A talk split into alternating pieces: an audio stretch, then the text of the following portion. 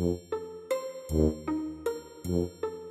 ッドキャストアワードノミネート作が本日発表されました。はい。はい、されましたね。はいうんどうですか？見て、ラインナップを。どうですか？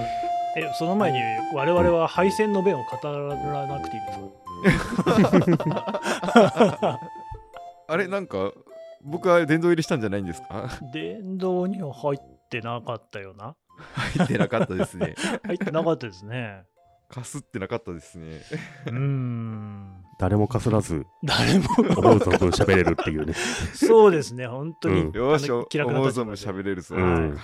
い。い結果になったのかなこれはじゃうん。はい去年まではね、あのちょっと自分のこと書いてあったら嫌なんで、その他の人のツイッターとかも全然見てなかったんですけど、今年はね、はい、あの全然かすってないので、思う存分皆さんの反応とかを楽しみました。敗戦の弁がありますか？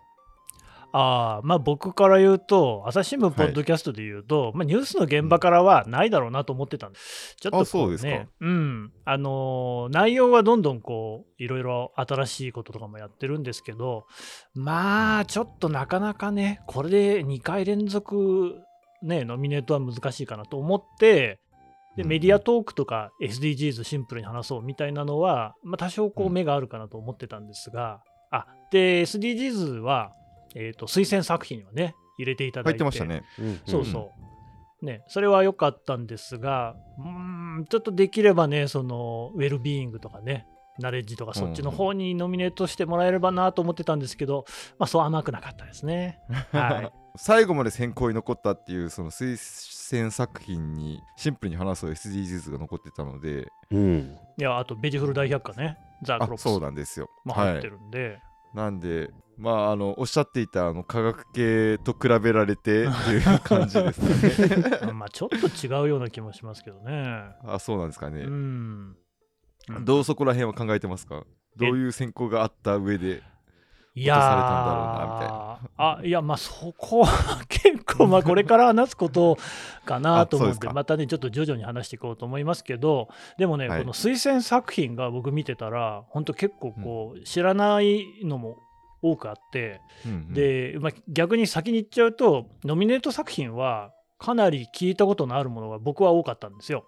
うん。ううんん。なんで新しいのを知るっていう意味ではその推薦作品これからちょっといろいろ聞いてみたいなっていうものがありましたね。うん、はい。どんぐり FM の方はどうですか？そうですね。まあ、これって、ポッドキャストアワードって、うん、あのー作品って呼ぶじゃないですか。番組のことを。はいはい。呼びますね。はい。これは僕の中では結構大きなポイントだと思ってて、やっぱ作品性ってのは必要だと思うんですよね。うんううんん。で、やっぱ僕はドンウェーフのことを作品だと思ってないんですよ。うんあくまでも僕らの日常なので、うん。そういう意味でやっぱりもう僕らの番組はアワードと完全にフィットしないと思うんですよね。何何か新しい試みをするわけでもなく、うん。じゃあ今年はこれをやろうっていうわけでもなく、うん。淡々と6年同じことやってるんで、一回出なかったら出ないんで、そういう意味だとやっぱ作品ではないんだなっていうのがね、ああ思ってますね。なるほど。うん。確かに確かに作品って読んでるっていうことに僕も。うん。強い意味は感じてで、うん僕の中では作品と商品もまた違うと思ってるんですよ。うん。ほうん、まあまあこれも後々話そうかな。うんうん話すこと多そうだな、これ。クリエイティブなそうですね作品が入るっていうイメージなので、うんうーん僕はでも、どんぐり FM は入ってしかるべきだと思うんですけどね。まあ、ちょっとその話、ね変な話もまたね、おいおいしていきたい、はいやりましょうかねはいうんうんうんうん。え、鶴ちゃんは？そうですね、まあ、の農家の種の方は、まあ、は入るのは難しいかなっていうのは確かに思ってました、僕も。いや、でも今年結構、あ、去年か、大型の企画がね、炭水化物とか、成長とか、そうですね。ブルシットジョブとかね、あったから、うん。まあ、またなんかこう、一皮向けたじゃないですけどね、お面白いことやってるなと思ったんですけど、どうですか？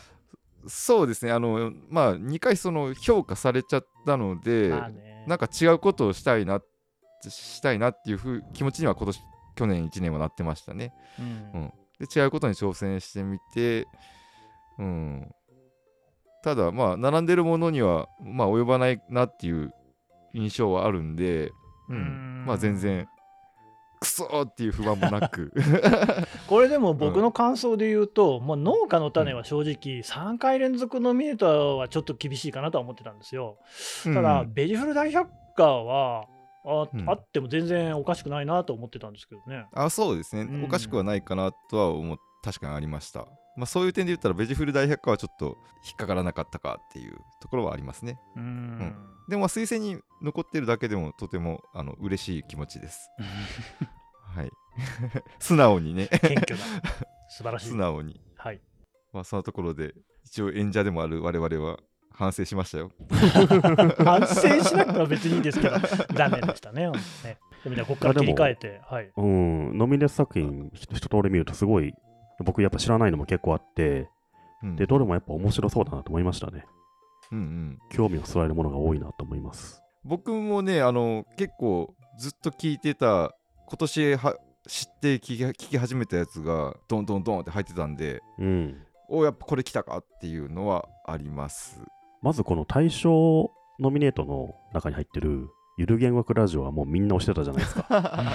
そうそうなんですよ。結構前回の雑感で喋ったことをうん。大体当たってたなっていうのが、まあ、最初の印象ですね。これこのまま行くんじゃないかなと思うんですけどね。ゆる言語はあると思います、でみみんな前回言ってたのがゆる言語がまずこの今回の目玉だよねってうんいうのが確か2つ二つノミネート入ってますから、まあ、確実に目玉と言えて、で成美さんがそのプロコンテンツが上位占めていくだろうっていうのも、うん。まあその通りになってるかな。で、えー神田さんが科学系、うんうんうん。これは来ますよっていう話をしてたのがやっぱりだいぶ来てるなっていううんうん。ところ、まあ、そこはあと僕的にはなんでウェルビーイングの石川さんが外れてウェルビーイング賞ができたんだろうって言ってたら石川さんの番組が入ってましたね。ああ、そうなるほどね。いうことはいですか。はい、入ってるね。うん。そう入ってたそういうことか。ので本当だ。うん。だけどみみんなが 思ってたことが完全に反映されてる感じなんで、こういうことかっていうね。はい。そんなーはい。お当たってたじゃんっていう。第一巻です。これあれですよね。これから各部門ごとにああだこうだ言うわけですけど、はい。今回はこのノミネート全体を眺めてっていう感じですかね。そうですね、まあ、一個一個見ていってもいいですけど、うん。あの神田さん、結構、ふつふつと思い上がるも 思いがあると思うんで、ーそんなことないでですけど、ここで吐き出しとかないと、明日の朝日新聞の長官が荒れるんじゃないですか。いやいや、僕、最近新聞制作にね、あんまり関わってないんであれですが、いや、あのね、ふつふつとっていうか、そうですね、これ、ノミネート作を正午過ぎに見て、えーうん。最初に思ったのは、うーんっていうふうに思って、で、それからもう少しこう、多滅つが滅したときに、うん、親っていうふうに思って、で、今は、割とこう、結構ですね、なんというか、なかなかこれ、面白いっていうか、難しいなとは思ってるんですけど、それどういうことかっていうと、やっそう、それ聞きたいですね。はい。うん。やっぱりね、最初見たときに、やっぱ圧倒的にこれ、あの、Spotify と Amazon と、それから運営であるところの日本放送の番組多いなって思ったんですよ。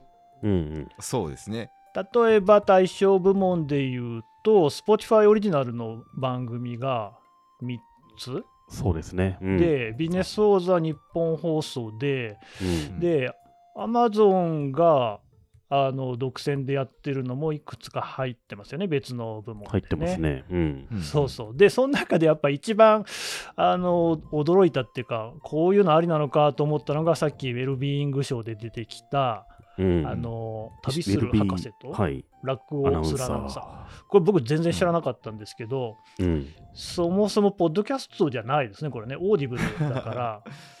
あ、そうなんだ。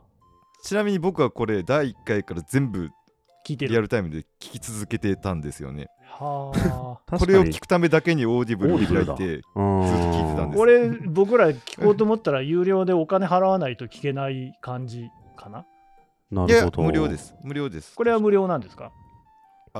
僕、会員入ってるんで、もしかしたら違うあのね、さっき見た感じだと、まあ、無料体験でもオーディブルは入れるんだけれども、多分月会費払うなり、うん単独で購入しないと聞けないんですよね。ああうん、僕オーディブルを契約してたんで多分自然とただ聞いてたんですよね。でだからまあどっちかっていうとオーディオブックとかに近い方かなと思い、うんうん。ただまああのレギュレーションを見ると別にあの音声だとしか書いてないんでそれが、あの対象外では全然ないんだっていうのはまあそれはそうなのかなと思いつつうんわりかしあれだなと露骨だなとは僕は最初は思ったんですよ。確かに、アマゾンがね、今年やっぱオーディブルめちゃめちゃ押したがってるし、うん。そこにやっあぱー。載せてきたな感はありますね、これね。でただまあねうん。あの前回、その成美さんの話もあったけど、確かにこれ、主催してる側から見れば、やっぱマネタイズ、ポッドキャストの今の一番の問題というか弱点は、そのうん。ビジネスと見て見たらマネタイズができないってことで、うん。で、Spotify にしろ、Amazon にしろ、こうマネタイズ、ポッドキャストをいかにマネタイズするかっていうことに関しては、一番こうね、えー心砕いてる会社であるのは間違いないだろうから、うん。まあそうやって考えれば、それもまあやむなしかなみたいな風には思ってたんですよ。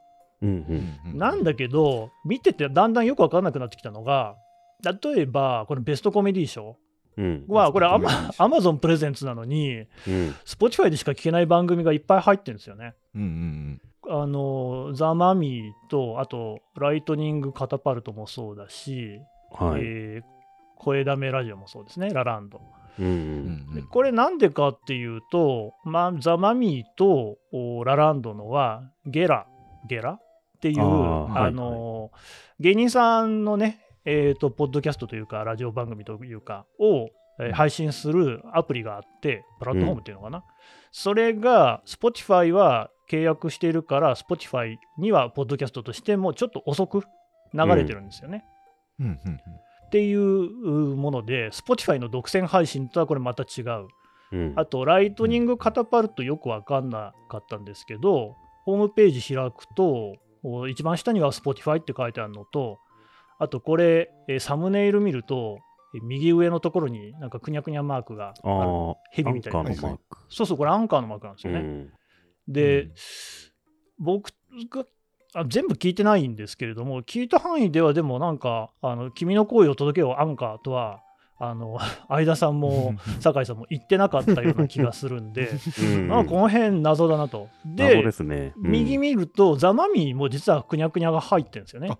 本当だだけど、ラランドは入ってなく見えて、うん同じゲラでもアンカーとアンカーじゃないやつあんのかなとか、なんかいよいよわけわかんなくなってきてですね。確かに謎やな。なんか なるほどね。そのビジネスとアワードの絡みみたいなのがあるのかないのかないのかあるのか。まあ、表向きは当然ないだと思うんですけど、まあもちろんね、ただこのベストコメディ賞は受賞するのが本当に Spotify オリジナルというか Spotify だけ配信になったらちょっとびっくりですね。そうですね。Amazon プレゼンツで。真空ジェシカあるいはカエルテのとつまラジオどっちかなんじゃないかなっていうふうに予想しますけどね普通にね。普通はね、せめて Amazon に聞けるやつを入れんのかなっていうね。そうですねうん。それは見物ですねこれ一つ。確かにうん。結構その ビジネス的な面でうん見ものですねっていう感じででうんまあ、うんそうそう僕は本当ねあの聞いてない番組の方が少ないぐらいの感じなので、うんこれからあんまりこうあれだなっていうそのたくさん聞くことがなさそうだなっていう若干残念なんですけど、うんうん。うんうん、成美さんはあんまり聞いたことないのも多いですか？僕は結構知らないのばっかでしたね。あの対象候補のはまあ知ってたんですけど、あたあの対象ノミネートは知ってましたよね。うんうんあとまあベストパーソナリティ賞も知ってたんですけど、エンタメ賞にあるあなたから聞く物語とか、あこれ僕知らなかった。ああ知知らなかったたですね。でうん。もウェブサイト見てみると、すげえクオリティ高かったですそう、クオリティが高いんですよ。すごいですね、これ。これは面白そうだなと思って。うんうん僕もこれはかなり期待してます。そう、これ多分、ポッドキャストっていう枠超えてるんじゃないかなっていうね、気がする。うん。まだ聞いてないんですけど、うん。ちょっといろんなメディア展開ができそうだなって気がするし、うん。すごい楽しみな番組ですね、これから聞くのが。そうですねポッドキャストの可能性をすごい切り開いていきそうなうん。なんか こういうのがあるんだっていう、そうそう。うん対象部門でもいいのでは。うん。ウェルビーイングとかナレッジは結構知らないのがありましたね。ウェルビーイングウェルビーイング。コペテンナイトとか、あナイキラボとか、はいはい。はい本当の小泉さんとかね、ウェルビーイング旅する博士とか、山あり谷あり放送室は知らなかったですね。あ、山あり谷ありは僕も知らなかったですね。チャポンと行こうとかはね、もう結構昔からやってるので聞いてましたけど、そうん。確かにこれウェルビーイングだな、振り分けるとっていう感じですね。うんうん。テンプルモーニング知らなかったですね。あ、知らなかったですね。うん、これもお寺のお坊さんのラジオみたいな感じなんですかね。はいこれちょっと一回一話だけ聞いてみました、うん 今日どうでした？はいいや面白かったですねお坊さんがなんかそのお坊さん的な喋り方じゃなくてもう普通のおっさんとして喋る その なるほど、ね。喋るんですけどやっぱその日常は普通じゃないんでそのうんうん。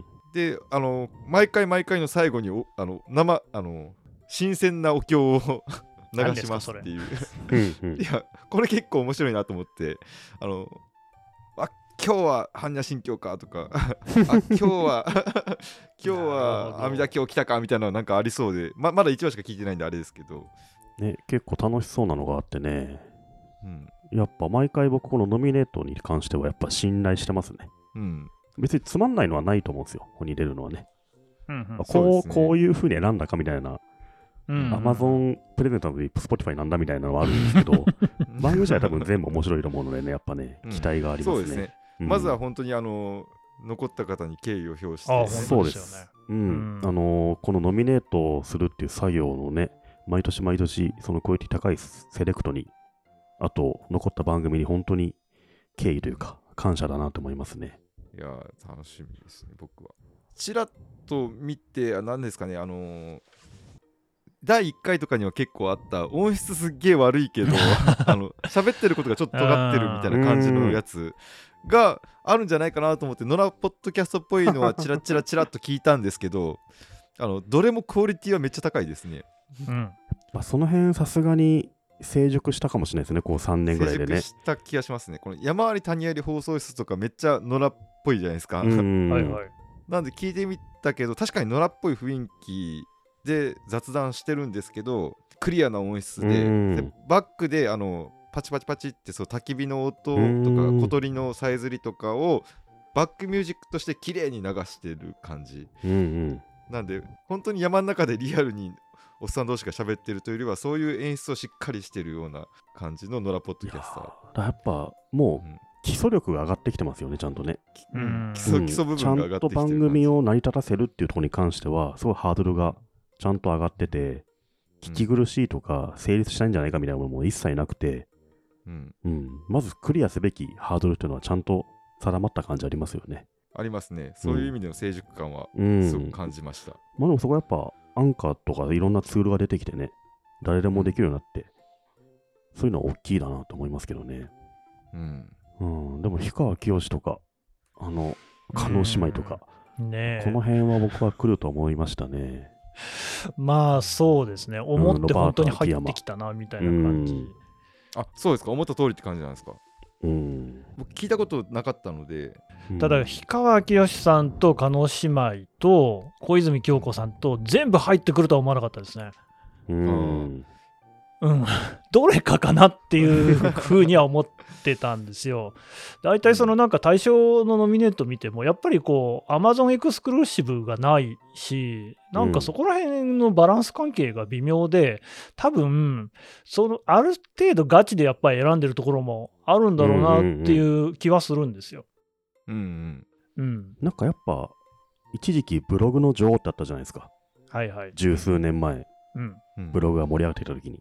ありましたねそんな感じでやっぱ、ポッドキャストにおける女王なりを作りたいんじゃないかなっていう、女王ってどんな感じのなんでしょう？意味合いで、すかあの、あれですよ、あの、ブログだと、真鍋かおりとか、ああ、そういう意味でね。うん、はいはいはい。いたじゃないですか。そうするとやっぱりタレントさんがこう取った方がいいっていう。うんそうそう。タレントだけど、テレビで今最も旬とかではなく、うんテレビよりもポッドキャストで輝いたよねっていうタレントを、うんやっぱ業界として作った方がいいと思うんですよね。うん。作った方がいい。それはやっぱあるんじゃないかなって気がするな。これね、でもここでノミネートされるまでと、こっから先の審査員の審査とまたね、ちょっとこう、話が違うじゃないですか。そうです。それは別なんですよね。ね。で、こう本当に審査員の審査はあガガチっぽいというか、多分本当にこう皆さん点をつけてやってるっていうのが去年感じたことで、うん。そうすると、ね、例えば大賞部門に関しても、これ皆さんどこに入れるのかなっていうのは結構興味深いですよね。対象を見ると、僕はまあ、ゆる言語だと思うんですけど、まあちょっと一個ずつ見てみましょうか。うんああ、いいですね。対象はゆる言語学ラジオ、うん。ハハイパーハードボイルドグルメリポート、うん。はい氷川きよしキーのおかえりご飯はい。危機開会明快辞典、うんビジネスウォーズ。の5つですね。うん。まあどれもいい番組ですが、はい。いや、どれも、まずね、あの、去年ご飯物が取っちゃったんですよ。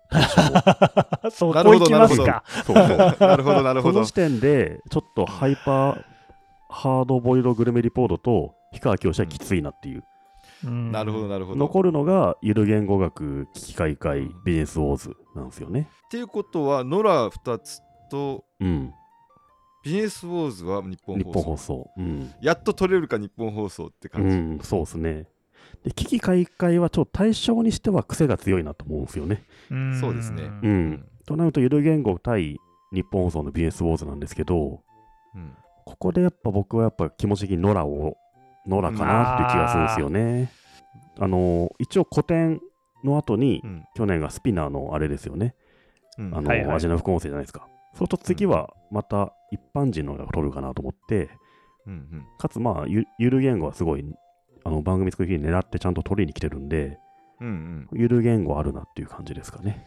そうですね。確かにこの最終選考ってこれどの賞レースでもそうですけど最終選考って大体著名人がするじゃないですか、うん。うんで著名人ってあの俺がこれ選んだっていうことが公表されるわけじゃないですか、うんうんなんで結構これまでとのバランスを考えて選ぶんですよね、大体。うんうんっていうことを考えると第1回の古典ラジオ要は、えー何者って言いますかねこういう、うん勉強者というか、うんうん。ともちょっと被るのかなって気は。そうですね。全く別物で言うんならビジネスウォーズ、そうそう、うん。いや、うん、僕も実はそれを思ってて、心情的にはもう圧倒的に僕もゆる言語学ラジオを推したいんですけど、うん。まず審査員の方って基本的にここのおすすめエピソードしか聞かないと思うんですよ。うん。ほうほう。うん。うんいや、あのそれは前回、やっぱ僕あの、ね、ニュースの現場からもノミネートしていただいて、で、うん。その対象とか発表した後に、審査員の方が、の一部の方が取材を受けている記事読んだら、うんなんかあのニュースの現場からは、あの新聞のコンテンツにしては、ちょっとこう、なんか話のなんか分野に偏りがあるっていうようなね、ことを書かれていて、いやー、なんかかなりど真ん中いろいろ政治とか国際やってるけど、でもそれはおすすめエピソードに入ってなかったんですよ。うん入ってたのはなんか小沢健二さんの話とか、あとうん性暴力の話とかっていう、わりかしエッジの立った話だった。で、ゆる言語学、まあ、ピダハンと身体ハックが選んであって、これ両方とも面白い話なんだけど、うんこの2つでゆる言語学ラジオの魅力伝わるかなっていうところがちょっと心配。うんでうん、ビジネスウォーズは多分、審査員8人の人に幅広く、だからこの間の平野さんのやつも、幅広く支持で、その1位っていうふうに選んだ人が多かったわけじゃなかったじゃないですか。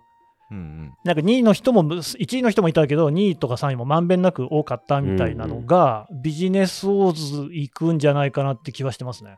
今、えっと審査員の方でいる秀島さんとかははいはいはい。去年の選票を見たときにめちゃくちゃ聞き込んでくれてたんですよね、うん秀島さん、すごいもはい、上がってないやつをめちゃくちゃ聞き込んで聞き込んでないと言えないこと結構言ってたんですよ。なんでこの方はゆる言語ちゃんと魅力が分かるまで聞き続けるう、うんような人だと思うんですけど多分佐久間さんとかは時間ないでしょ、そんなに。タイプになどうしても時間がないんでですね秀島さんはね、本当にあのパーソナリティとして結構伝説的な人ですから、結構音声コンテンツ自体に対する思い入れを感じる人ではあるんですよ。うん一度お会いしましたけど、に比べるとやっぱりタレントさんとかね、あ俳優さんみたいな方ってそこまで可処分時間ないと思うから、うんというところがね、どう影響するかなっていう。うんそうですねた確かにでもこれまでの流れを見るとなエッジが効いてるものとか何か光るものがある特別あるものというよりはそのバランスが取れたものが対象にななるっていう感覚はあるんで第一巻ですけどビジネスウォーズかな僕なるほど。うん。するとあのこれまでも対象候補にあの企業がつ作り込んだ聞かせるラジオって入ってたけど、取ってこなかったじゃないですか。ですねで今回やっとしかも日本放送、主催の日本放送がやっとっていうところで、まあ、まあ、申し分ないかなって感じもしまますあね、うん。まあこれはどっちがとっても、まああれなんですけどね。じゃあ続きまして、ベストパーソナリティ賞。はい。加納姉妹のファビュラスワールド、危機開会明快辞典、超相対性理論、ゲイと女の御殿ラジオ、月曜特勤マッシュ。ここはノラ中心ですね。そうですね加。納姉妹以外はノ,、うんノラです、うんうんはい。ここって前回あれですよね。大場田さんですよね。そうですね。そうですねこれ、大場さん以外も確かノラ中心だったんで、まあ、このベストパーソナリティ賞パパーソナリティ賞は結構その、うんノラが取りやすいところかなって感じがします。ただどうしても大場さんみたいな最強が入ってくると取っていかれるってそうですね。で、うんパーソナリティのキャラじゃないですか、あれは。完全に。うん大場さん2人のキャラですし、そのキャラで言うとやっぱり、加納姉妹かなって思いますけどね。この姉妹強いな。なかなか普通の人は勝てないですよ、ここには。そうですね。うん、毎回ここは、あの、オーバーダさん、加納姉妹みたいなのが来る枠じゃないかなって気がしますけどね。うんうんうんプロのキャラの濃さにはなかなか太刀打ちできるんじゃないですか？そうですね、キャラ、キャラって言われると、このトッキンマッシュって、うん。とトッキンマッシュ法人化しましたけれども、もうコメディポッドキャストとして十数年間ずっとやってうん。る15年。番組の、うん。15年の一番あの王道というか、このこの月曜トッキンマッシュの系譜が一番、あのずっとやってきた流れなんですよ。で、僕も10年ぐらい聞いてたので、でもう素人とは思えない素晴らしいしゃべりをする2めちゃめちゃ人ではあるんですけど、うんあるけどキャラという意味で加納姉妹に勝てるかと言われたらあー10年間のひいき目で見てもキャラではっていうところが マスメディアのプロ中のプロにキャリキャラで勝つのはなかなか難しいなって気がしますね。うん危機開会があるかなっていう気はするかな。対抗するとしたら。う確かにんキャラのエッそうそう、っていう意味方でね。うん。うんときましてはすごい上手だし、うんすごい聞いてていいんすよ、やっぱ耳耳障りが。うんうんただこの、このカテゴリーで勝ちに行くのは、相手も相当強いっていうね。強いですね、これあの危機開会でちょっと触れておきたいのがやっぱ、えー大賞部門とダブルノミネートが今回うん。多いなっていう印象、まあ前もありましたけど、だから危機開会がここはそうだし、あとゆる言語学もそうだしハイパーハードボイルドグルメリポートもビジネスウォーズもそうですよね、あそうか。そうそう。だからなんかすげえ賞取らせようっていう意思は感じる。う がった見方ですけどね。で、まあ、審査員の方の点数がもし割れたら、まあ、叶姉妹さんっていうのは結構割れるかもしれないなとは思うんで、うん危機開会はあるかなと。うんまあ、あとのもね、全部いいんですけどね、特勤マッシュはだ本当に意外というか、あの15年目、うん15周年だからもうそれ以上ですかね。で、ここへ出てくるっていうところがすごいなと。で去年、あのノットスクール入ってましたよね入って。ましたね。ううんんこの渋さんっていう人が本当すごい人で、ろ6つぐらい今そうそう番組、毎年、毎回何かしらノミネートに入れてきてますよね。はいうん必ず何かが入ってます、うんそうですよね。けど本体はこれなんでですね、うん。僕10年間聞いてきた僕としては、うんうんいや、なんか特別賞をあげたいぐらいのうん本当に功労者だと思うんですよ。本当そうですね。うん。うん。アワードとしてもなんか一個どっか取ってほしいっていう気持ちは多分ある気はしますね。ね、僕は超相対性理論好きですけどね。ああまあ、す僕も好きです。好きですけど、パーソナリティ部門なのかっていうのはすごい意外でしたけどね。パーソナリティだからね、これっていうね。そうな番組んですよ、ね。トータルというよりも。いや、ナレッジじゃないのっていう。そうですね、ナレッジだと思うんですけどね。うーん。ゲイと女の5点、あ、はい。あ、5 5点。点。5点も5点ねラ。ジオさんは全然知らなかったので、ちょっと聞いてみたいと思います。はい。うん。あのゲイポッドキャストっていうのも結構会話があるみたいですね。そうですね。ベストエンタメ賞がですね、ハイパーハードボイルドグルメリポートとね、さっきの BS ウォーズと、うんあと、あなたから聞く物語。あと、ロバートプレゼンツのね、聞くコント番組、続秋山第一ビルディングと、あと、生活が踊る歌ですね。僕、ここね、一番激戦区だと思いますよ。そうですね。うんこれは何が来てもおかしくないなっていう。うんうん。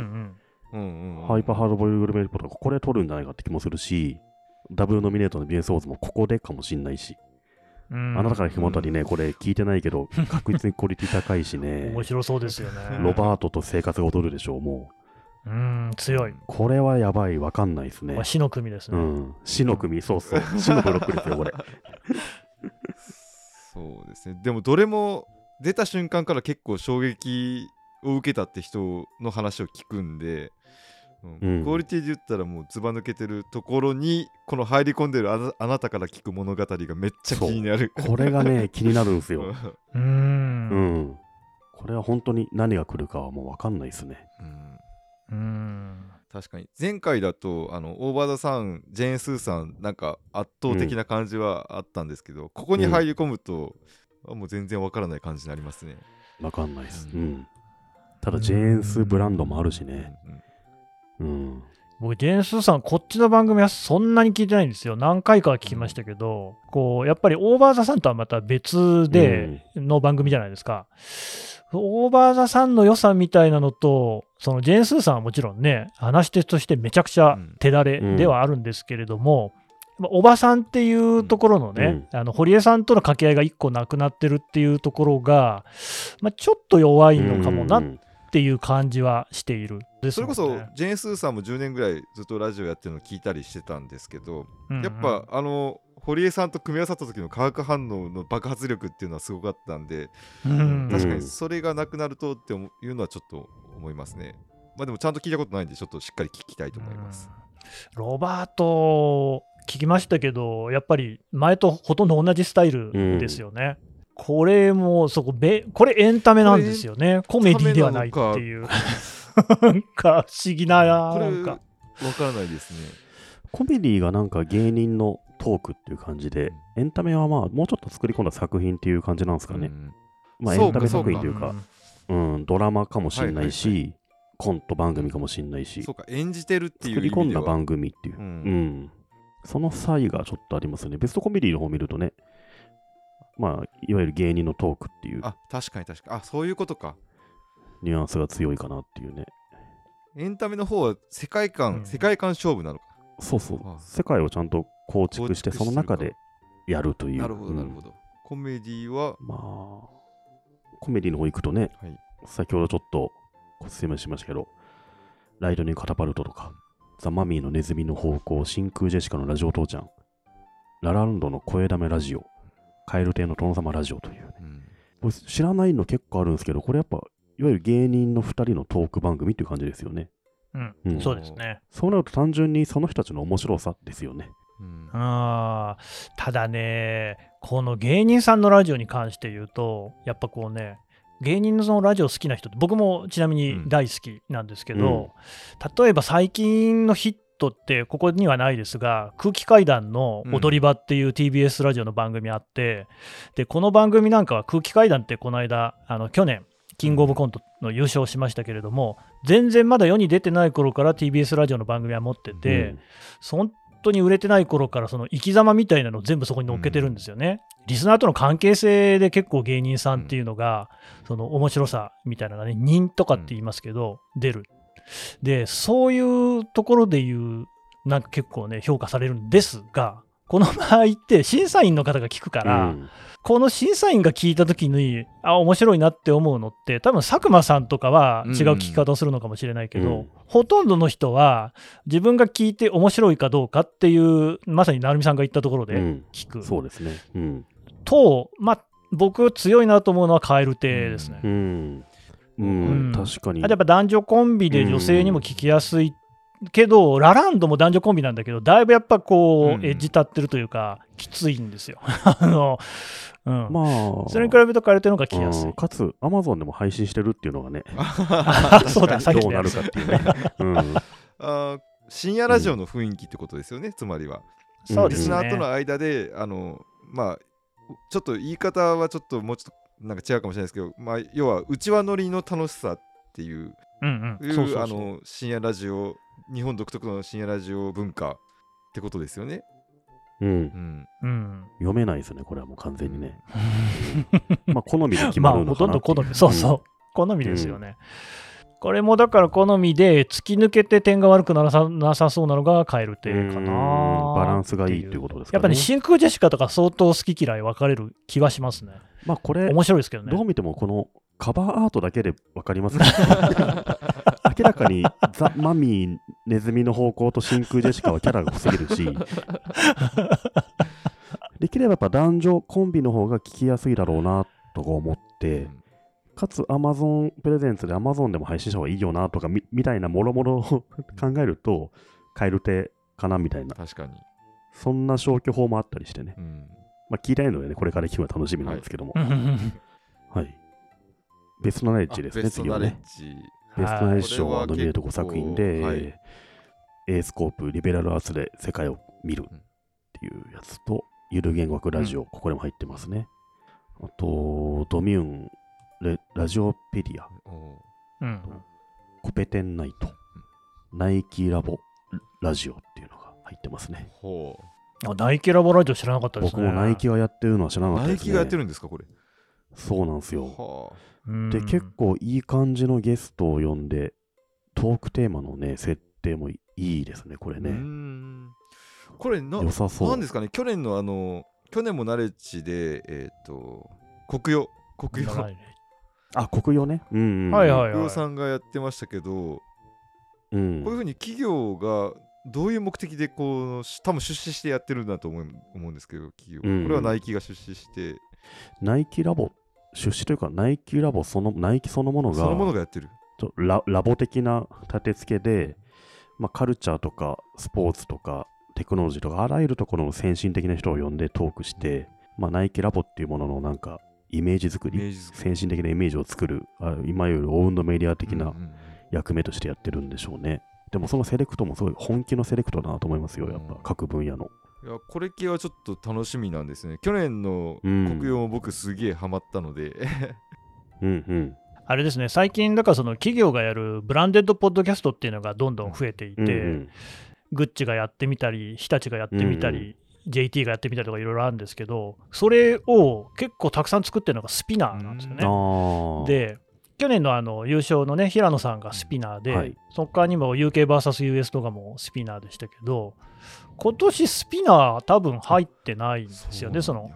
で、それもちょっと意外で、なんかキックコスメあたりとか入ってくるのかなと思ってたんですけど、入んなかったですね。うんだけど、そのブランデッドポッドキャストに関して言うと、多分あの圧倒的に一番作ってんじゃないですかね、スピナーね。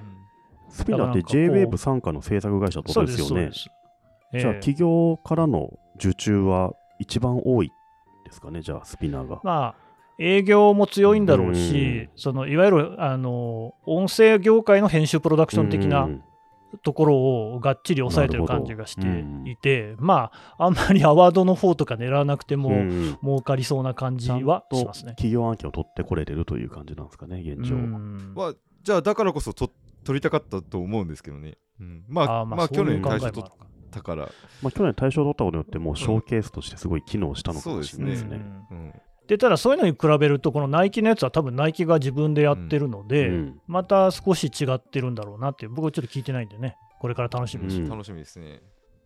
まあ、ここはね、ゆる言語ラジオがあるけど、これは対象を取るから抜くとして、残り4つでどこを取るかって感じかなっていうね。コペテンナイトってあの神田さんがおっしゃってましたよね。はい。はいはい。コペテンナイト、そうですね、9月30日、ポッドキャストの日っていう時に、えー朝日新聞のポッドキャストの方で、えーいつ普段自分が聞いてるやつをあげよううんみたいな企画をやった時に僕があげた、ううんん。やつなんですけど、これね、すっごい聞きやすいんですよ。理系のポッドキャスト、科学系っていっぱいあるんですけど、やっぱり基本的には男性が喋ってるのが多いんですよね。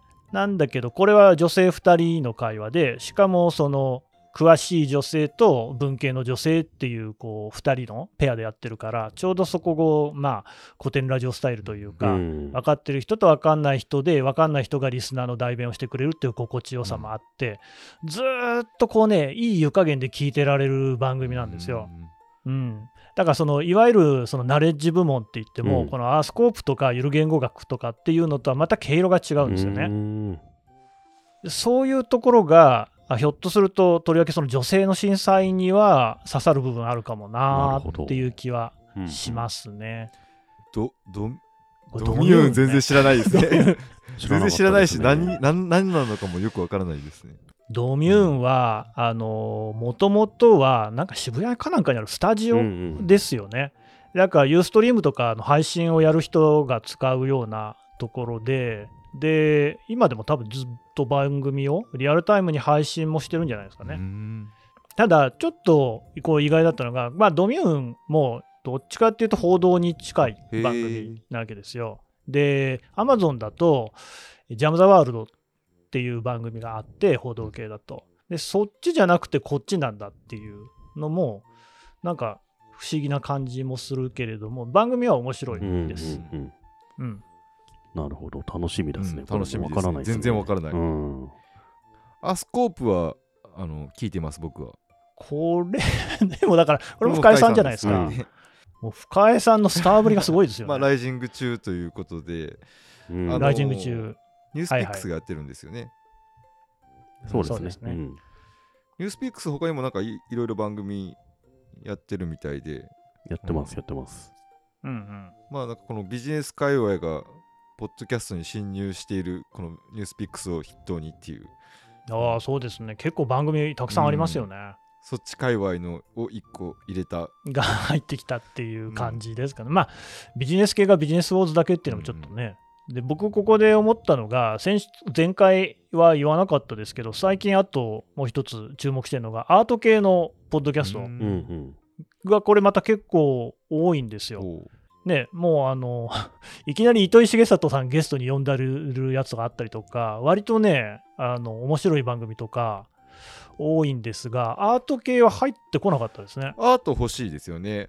うん、アートミュージックとか前回はあった気がするからな。ポップライフとかそういったそうそそうそうそうそう。うんアートは前回まではあったけど、今回ないですう。ね。そういうのが対象に入ってたのかな、去年は。うん。対象がね、半分に減ってますからね。うん半分に減られると、そこら辺の枠がなくなってしまったって感じですかね。うん。アート欲しいですね、うん確かに。このラインナップなら。うん。はい。次はウェルビーイングショーいきますか。最後ですね。はい。はい。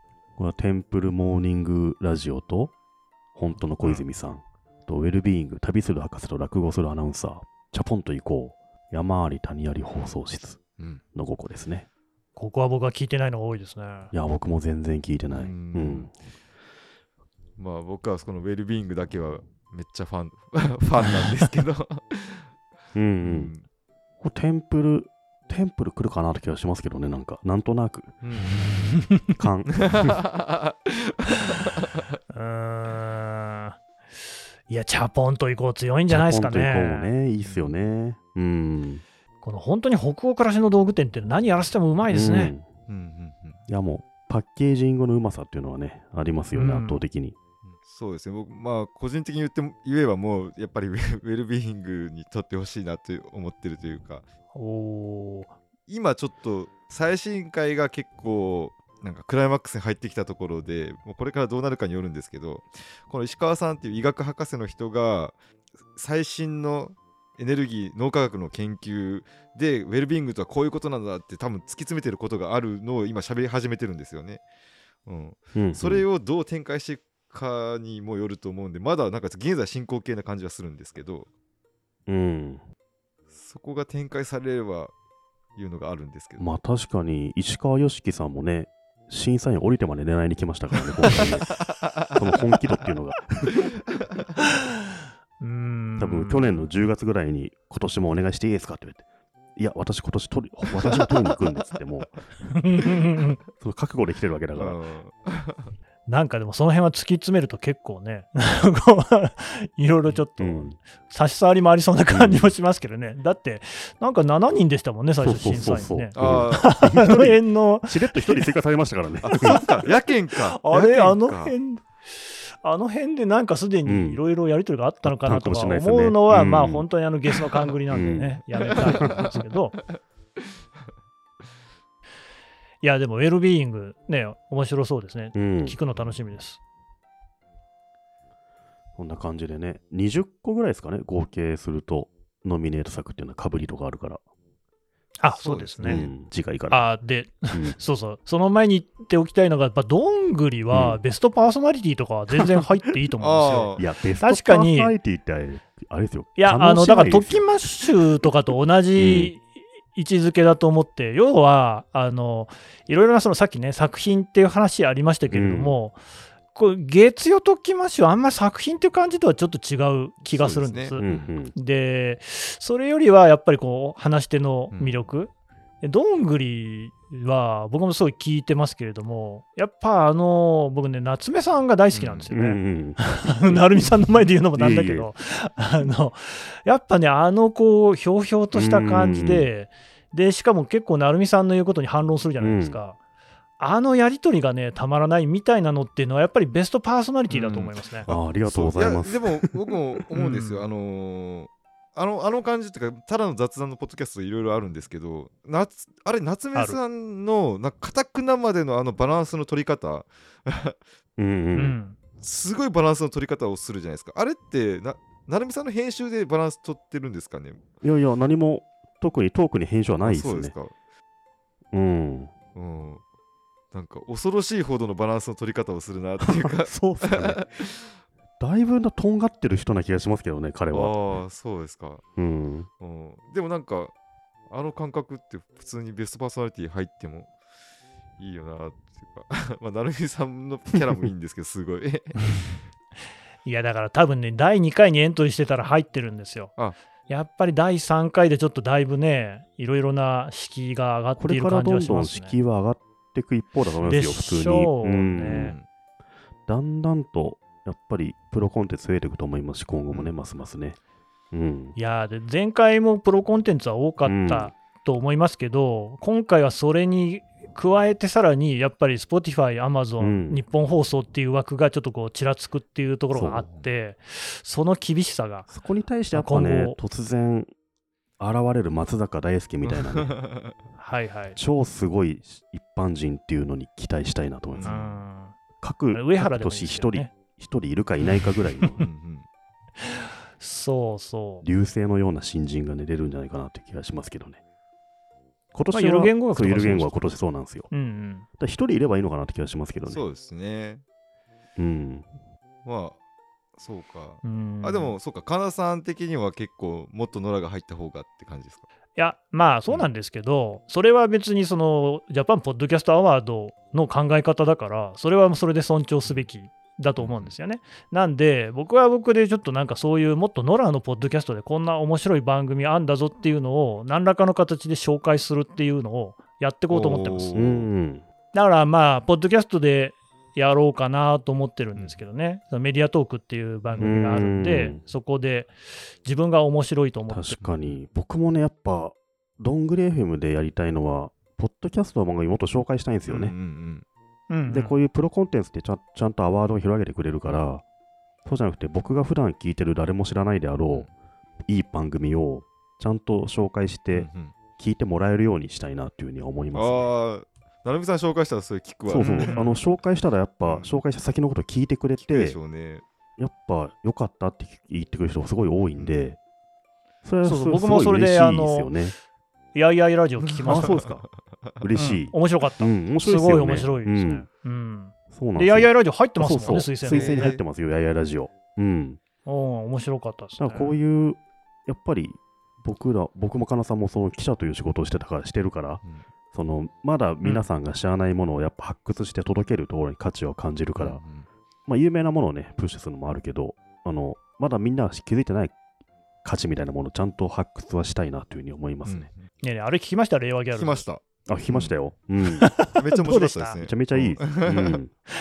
うん、なんかもうあれでも入ってこないんだなと思って、やっぱり入ってないっすね。ねやレベルが上がってあれ第そういう1回の大会やったら絶対入ってたタイプ絶対入ってるでしょ。面白いんですけどね。いや、でもああいうポッドキャストまだまだいっぱいありますよ。うん。確かに、この、この番組を、なんだろう、この 今やってるやつを続けて、普通の番組をどんどん紹介していくっていうのもね、やってもいいかもしれないですね。ああ、そうですよね、うんこのアワード関あーそうそうそうそう。係ね、うん。それぞれに持ち寄って、それもいいですねそういうのもありだなっていうの思いますね。できればね、パーソナリティの人にゲストあ、出てそうそうそううんそう。うんうん。うん、いいと思います。ちょっと考えたいですね、それもね。そうですよね。いやだからなんかそのやっぱポッドキャストの世界の地図を見せてほしいって話をね、うんしてたと思うんですよ。でこのアワードも地図でただ例えばこれがメルカトル図法だとするとこっちはモルワイデ図法書くかみたいなね。あーるほど。うん。なんかいろんな地図あっていいだろうと思うんで、それは自分でやろうと思いましたね、うんうん。これ見て。うん、そうですね、ポッドキャストアワードの方は、なんか僕の中では、何ですかね、野球のオリンピック見てた時に近いんですよね。うんうん。いやーいい例えかもしれない。ずずっとアマチュアが出てて、プロが出だしたらどんどんプロが席巻していって、うんでやっぱプロが席巻した方が、その面白いですよ、絶対。面白いいし、注目されるし、楽しいうんんですけど、うんもともとずっとアマチュアで頑張ってた人たちは、結構あの、うんオリンピックってアマチュアのもんだろうって最初言ってたと思うんです、確か。うんうんうん言ってたけど、ど、絶対プロが出た方がみんな見るし楽しいっていうのがあったうんんで、うんなんですかね、まあ、その役割をアワード果たしてほしいなっていうところ。実力本位でいいと思うんですよ、アワードは。うん、ただ今年の、今年じゃない、東京オリンピックって野球って確か6カ国ぐらいとかしか出てなかったんじそうっゃなかったすそうですね。そうそうそう。あのね、うん。それと同じものをちょっと感じるそそこも含めてですね、確かに。うん。うん。そうそう、そこがね、ね。うん。いい例えだな。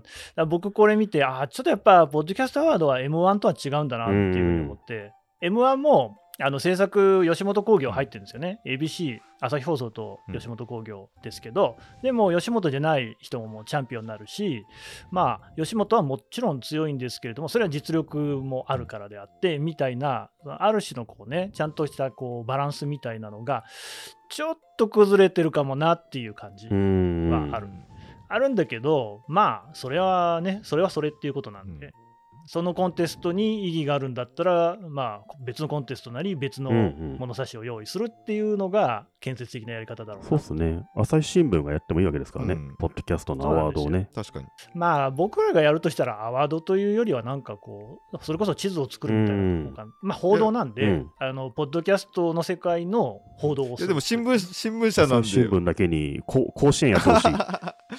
ポッドキャスト甲子園やってほしいですよ。甲子園だと勝ち負けがねうん、みんなはっきりしちゃう将棋は何でしたっけ、うん朝日新聞は。あ名人戦ある。囲碁将棋の名人戦人戦。じゃあ、ポッドキャスト名人戦になるよ名人ね。戦か、まあ、ポッドキャスト甲子園。何その名人戦ってね。あー MC バトルってことですか？うーん。いやー、ノラのポッドキャストをこうやっぱりね、もっとこう知ってもらいたいっていう気持ちはありますし、ねあと、うんやっぱりね、なかなか動線がない、うんそのどこ見たら面白いポッドキャストがあるのか分かんないっていう状況は、なかなか解消できないと思ってるんで、うんここでやっぱりお役に立ちたいなっていう気持ちはありますね。じゃあ、こんな感じで、そうですね。はいうんうん次回はそれぞれはい。深く聞いていきますかね。何から聞いていきましょうか？まあ、対象からですかね。え、対象最後あじゃなか対象最後か。ったでしたっけ？そうだそうだ。じゃあ、はパーソナリティパーソナリティかからですねパー。ソナリティから。はい。はい。わかりました。すごいですよね、この顔ぶれ。ではまた次回。はい。はい。ごきげんよう。さようなら。さよなら。じゃん。